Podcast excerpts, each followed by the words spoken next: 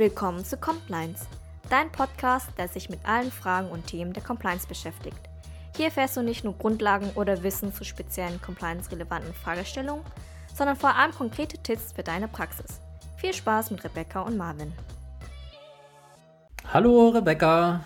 Hallo Marvin. Und hallo zusammen. Vielen Dank fürs Einschalten, fürs erneute Einschalten. Wir wollen uns heute nämlich mit dem zweiten Teil zum Thema Zwangsarbeit in Xinjiang unterhalten. Genau. Und wir haben uns ja beim, beim, beim, beim letzten Mal haben wir ja geteasert und wir haben uns mit dem Uyghur Forced Labor Prevention Act befasst und wollen uns dann heute mit der relativ frischen EU-Verordnung ähm, befassen, also die Verordnung über ein Verbot von Gütern, die mit Zwangsarbeit hergestellt wurden. Ja, wie, wie immer bei den EU-Richtlinien und Verordnungen, ein kurz und knackiger Name. Das ist immer, immer so absolutes Markenzeichen, hätte ich gesagt. Ähm, genau, und damit wollen wir uns heute mal befassen. Genau. Ja, und wie immer bei den Lieferketten-Themen, das sage ich äh, bei jeder Folge, äh, habe ich mir einen Experten dazu geholt, nämlich Marvin, äh, weil ich in dem Themenfeld leider noch keine Expertin bin. Ähm, und ja, wir haben uns das wieder angeschaut, ein paar Fragen überlegt, die wir gerne besprechen möchten.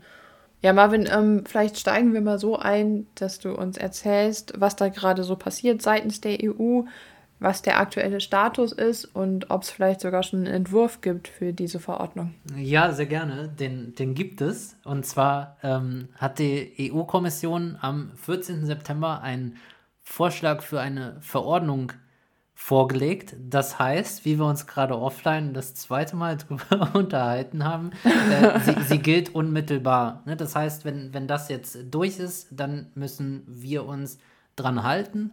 Wir genau. heißt mhm. laut Verordnung wirtschaftliche Akteure.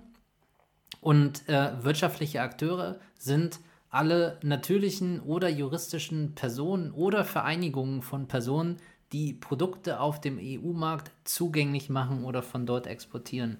Also das heißt, ähm, kurz zusammengefasst, es ist unabhängig von der Rechtsform der Unternehmen und auch mhm. unabhängig von der Größe des Unternehmens. Mhm. Ja, okay, also es bezieht sich einfach nur auf den EU-Markt und die Produkte, die dort Gen platziert werden sollen. Genau, also sozusagen die, die, sozusagen die Verordnung verbietet Produkte auf dem EU-Markt zu platzieren, ähm, die ganz oder teilweise mit Zwangsarbeit hergestellt worden sind. Und sie mhm, verbietet okay, den Export ja so und Import von diesen Produkten. Okay, es ist auch so ähnlich, wie man das von anderen Produktgruppen schon kennt. Mein Lieblingsthema, die äh, EU-Holzhandelsverordnung mhm, zum Beispiel, mhm. wo sich das Ganze ja dann auf Holz und Produkte aus Holz ähm, bezieht. Und da ist es jetzt eben so, dass es dann um Produkte aus Zwangsarbeit. Genau, genau. Aber sozusagen die, die, die, ähm, ist ja dann schon im, im Grunde auch, auch, auch sehr weit gefasst, weil äh, ja. es eben nicht sich auf eine Produktgruppe bezieht, wie wir jetzt irgendwie dann, ähm, mhm. weil ähm, immer ja dem Beispiel jetzt irgendwie so Baumwolle oder sowas, ja. ne, sondern es ist halt mhm. halt wirklich, bezieht sich auf alles. Ja. Okay, gut. Umso wichtiger ist dann die Frage zu klären, was unter dem Begriff Zwangsarbeit dann verstanden wird. Mhm. Ja, im Grunde ist die, ist die Definition die gleiche wie im Lieferkettengesetz und auch im Uyghur Forced Labor Prevention Act. Und das heißt, ähm, jede Arbeit oder Dienstleistung, die unter Androhung von Strafe verlangt wird und für die sich eine Person nicht freiwillig zur Verfügung stellt. Mhm. Ja. Okay. Und was ist dann ein Produkt, das mit Hilfe von Zwangsarbeit hergestellt wird? Im Grunde ein, ein Produkt, für das Zwangsarbeit entweder ganz oder teilweise in irgendeinem Stadium des Produktionsprozesses ähm, sozusagen eingesetzt, eingesetzt wurde. Ne? Also mhm. Ernte, Abbau, wenn wir jetzt bei Rohstoffen oder Mineralien sind, Produktion, Herstellung, aber auch alle Arbeiten, die, die irgendwie ähm, nebenbei anfallen. Also weiß nicht, hier Verpackung, Lackierung, also sozusagen, also wirklich mhm. der, der gesamte Produktionsprozess. Also was passieren für Schritte, bis ich dieses Endprodukt dann tatsächlich verkaufe. Mhm. Also bezieht sich das auf die gesamte Lieferkette dann? Genau. Mhm. Ja, also es ist wieder, wie gerade gesagt, es ist extrem weit gefasst. Ja. ja, okay. Und wie wollen die Behörden da dann vorgehen? Ja, also sie, sie sie, sie prüfen erstmal oder, oder sie, sie stellen irgendwie in einem ersten Schritt fest, ob es wahrscheinlich ist, dass es zu einem Verstoß gegen dieses Verbot gekommen ist. Das, das können mhm. sie mit allen möglichen Informationsquellen Quellen machen. Das ist sozusagen, also da haben die, ich sage jetzt mal, freie Wahl. Und in der Verordnung okay. wird aber auch ausdrücklich auf Hinweise hin, mhm. hingewiesen. Ne? Also mhm. Also sozusagen dem Hinweisgebersystem äh, oder dem Beschwerdemechanismus, dem kommt eine sehr große Rolle zu oder wird eine sehr große Rolle beigemessen. Ähm, was uns dann natürlich aber auch wieder oder wo uns dann das Lieferkettengesetz natürlich auch, auch hilft. Ne? Also sozusagen den, mhm. den Punkt müssten wir ja dann eigentlich alle, zumindest die Unternehmen, für die das Lieferkettengesetz dann jetzt schon gilt, ähm, müssten eigentlich diesen Punkt dann schon, schon erfüllt haben. Ne?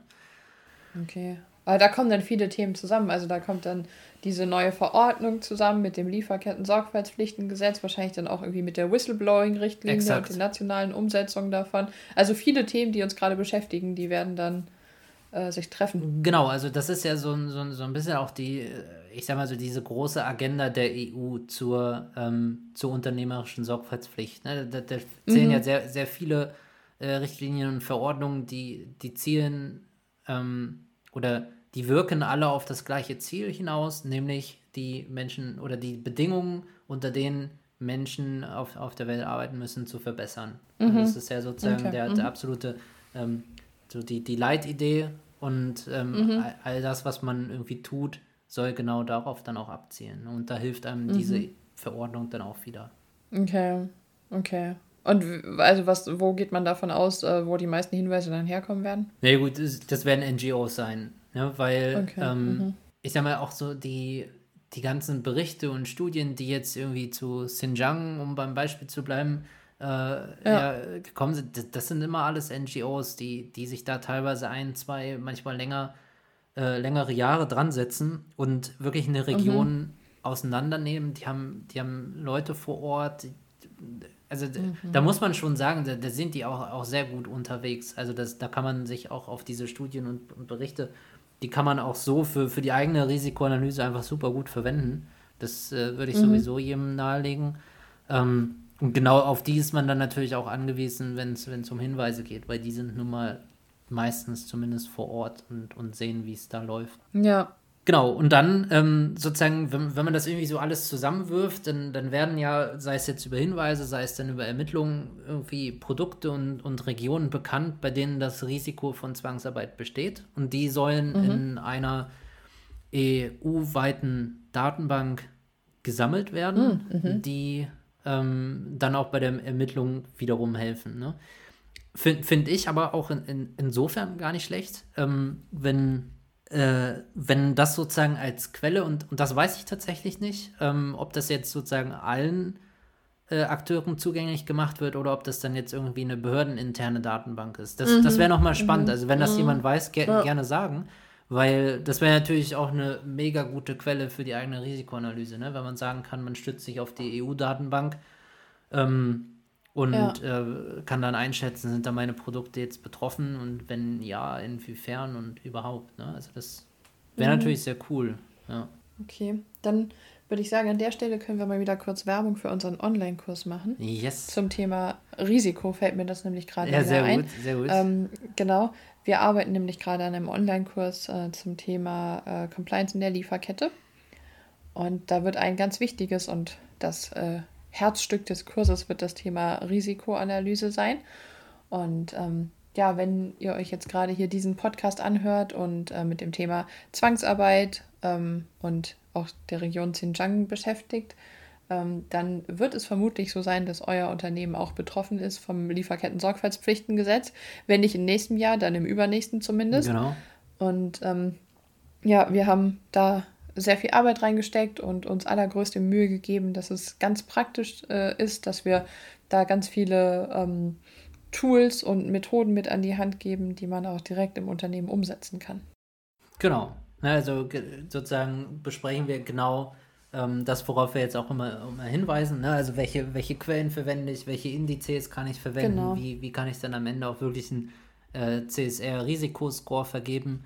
Also eine Punkte, ähm, wollen wir euch mitgeben, damit ihr das dann eben gen genau am nächsten Tag direkt in der Praxis umsetzen könnt. Ja. Genau, und das eben nicht nur zum Thema Zwangsarbeit, sondern zu allen Themenbereichen, die das Lieferketten-Sorgfaltspflichtengesetz vorsieht. Ja.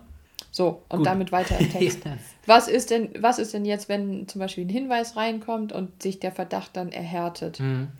Dann ähm, führen die Behörden eine Ermittlung durch zu den betroffenen ah, Produkten. Aha und den, oh, ich sag mal, potenziell betroffenen Wirtschaftsakteuren ne, nach der, nach der mhm. Definition, ähm, wo die Wirtschaftsakteure eine Mitwirkungspflicht haben. Ja, also das, äh, mhm. ich, ich hätte mhm. gesagt, so die äh, recht smarte Art, man lässt es einfach erstmal im Postfach äh, liegen und, und, guckt mal, ob es wirklich wichtig ist, weil dann wird nochmal geschrieben, ähm, ich sag mal, das, das, das, funktioniert ja nicht, sondern man muss dann halt wirklich mitmachen. Ne? Und das ist mhm. aber auch im Ureigensinteresse, weil, äh, ich sag mal, es besteht ja immer die, die Gefahr von einem Image-Schaden, ne? wenn das dann irgendwie hochkocht oder eine NGO sagt, hier, Moment, ich habe da mal einen Hinweis abgegeben, der wird aber gar nicht bearbeitet, was ist denn damit los? Dann mhm. starten sie ihre eigene Kampagne und ja. äh, dann hat man einfach noch ein, noch ein ganz anderes Problem, unabhängig davon natürlich, dass man sich sowieso äh, zu, dafür einsetzen sollte, dass das möglichst schnell abgestellt wird. Ne? Also das ist ja ohne Frage. Mhm. Ja. Und wenn dann die Behörden zum, zum Schluss kommen, dass tatsächlich eine Verletzung vorliegt, dann können sie eine Entscheidung erlassen mit einem Verbot, die betroffenen Produkte in der EU zugänglich zu machen oder sie zu exportieren. Aha. Und äh, einer Anordnung, die betroffenen Produkte, sofern sie schon irgendwie auf dem Markt unterwegs sind, zurückzuziehen. Oha, ja. okay, da hat man eine neue Form von Rückrufen. Ja, und vor allem das, ähm, das, das Krasse dabei ist, dass ähm, sozusagen, also das betreffende Unter oder das betroffene Unternehmen, der betroffene Wirtschaftsakteur muss das Produkt vom Markt nehmen, ist aber auch dann verpflichtet, das Produkt zu verwerten. Also sozusagen, man trägt selbst die Kosten für die Verwertung eines verbotenen Produkts und so eine Verwertung kann sein, äh, dass es irgendwie entweder jetzt konfisziert wird oder aber am Ende auch sogar zerstört wird. Ja? Mhm. Also dann, und sozusagen für die Zerstörung muss man die Kosten auch noch selber tragen. Also es ist sozusagen ein mhm. doppeltes, äh, ähm, ja, wie, wie sage ich, ein, doppelter Schaden oder doppelte Konsequenz irgendwie, die man dann da trägt. Ne? Okay, und wie ist das, also wenn andere Unternehmen jetzt auch äh, die Produkte aus den gleichen Quellen einsetzen, die sind dann, für die gilt dann auch dieses Verbot, das in Zukunft äh, auf dem Markt zu platzieren und zu exportieren? Oder weißt du da irgendwie was? Mm, also sozusagen, wenn, wenn ein, ein Produkt, eine, ein, ein Pro Produktgruppe sozusagen festgestellt wurde, dass es da zu Verstößen gekommen ist, oder? Ja, genau. Also mhm. wenn man jetzt sagt, äh, in der EU wird irgendwas angeboten und dann ist das Ergebnis, dass äh, irgendeine Komponente davon aus Zwangsarbeit stammt. Mhm. Ob dann die Konsequenz ist, dass irgendwie, ich weiß nicht, dass da wie eine Plattform gibt, die darüber informiert und dann darf niemand in der EU das mehr verwenden hm. oder aus dieser Quelle beziehen oder sowas? Müsste ja. Also, wenn. wenn ja, wäre konsequent. Ne, also, ja. Genau, wäre wär konsequent. Wenn wir jetzt sagen, die, die Datenbank ist, ist, ist für jeden zugänglich, dann, dann ist es ja im Grunde meine, ja. meine Sorgfaltspflicht, auch auf dieser Datenbank zu, zu gucken, sind meine Produkte davon betroffen. Ne? Und dann müsstest du irgendwie ja wahrscheinlich einen Prozess im Unternehmen einrichten, der das dann mhm. ähm, oder, oder irgendwie dann regelmäßig mal, mal überprüft. Ne? Gibt es da jetzt irgendwie was mhm. Neues? Ich weiß nicht, ob die Unternehmen ja. informiert werden. Ich, ich glaube aber eher nicht. Also, ich glaube nee. nicht, dass das eine Behörde leisten kann. Und dann nee, nee. Ähm, ja, muss man es wahrscheinlich im Rahmen der Risikoanalyse durchführen. Genau. Ich mhm. könnte mir vorstellen, dass es auch ausreichend ist, wenn man nachweist, ähm, dass man im Rahmen der jährlichen Risikoanalyse sich das anschaut. Ja, also mhm. ich, ich glaube, mhm. damit kommt man durch, weil sonst würde es sich ja wieder mit dem Lieferkettengesetz oder dann auch mit dem europäischen Lieferkettengesetz irgendwie beißen. Ja, also das, das, das ja. glaube ich nicht. Also insofern ist man wahrscheinlich mit einem jährlichen Tonus ganz gut unterwegs. Ja. Mhm. Okay. So, das waren jetzt so die Kerninhalte äh, dieser, dieses Entwurfs. Mhm. Gibt es sonst noch mhm. irgendwas Spannendes, was da drin steht? Mhm.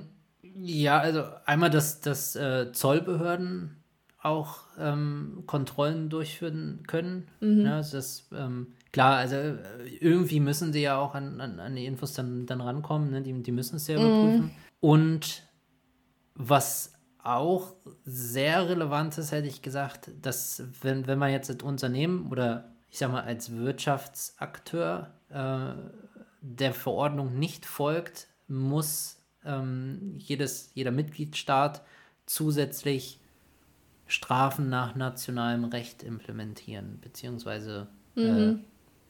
äh, aussprechen, sozusagen. Ja, also ähm, sozusagen zusätzlich dann irgendwie zu, zu den Kosten, die ja dann, dann entstehen durch, durch die Zerstörung, Konfiszierung oder wie auch immer oder der Verwertung eines verbotenen Produkts, kommen dann zusätzlich noch nationale Strafen. Und da kann ich mir dann mhm. sehr gut vorstellen, dass das mit den Bußgeldern und Strafen vom Lieferkettengesetz ja. gekoppelt wird. Also es würde ja einfach nur mhm. Sinn machen. Ne? Sprich, das kann halt auch richtig teuer werden. Ein weiteres Thema, das richtig teuer werden kann. G genau, also ja, also es ist, äh, es ist sozusagen an, an, teuren Konsequenzen mangelt es in der Compliance nicht. Äh, ich glaube, das, das kann man auf jeden Fall so sagen.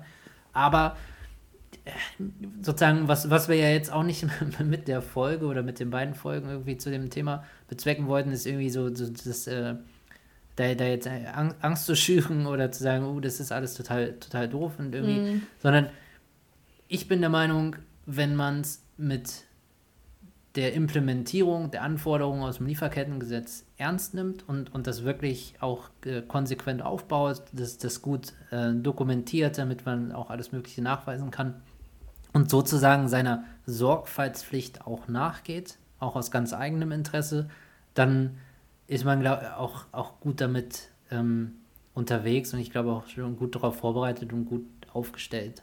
Ja. Mhm.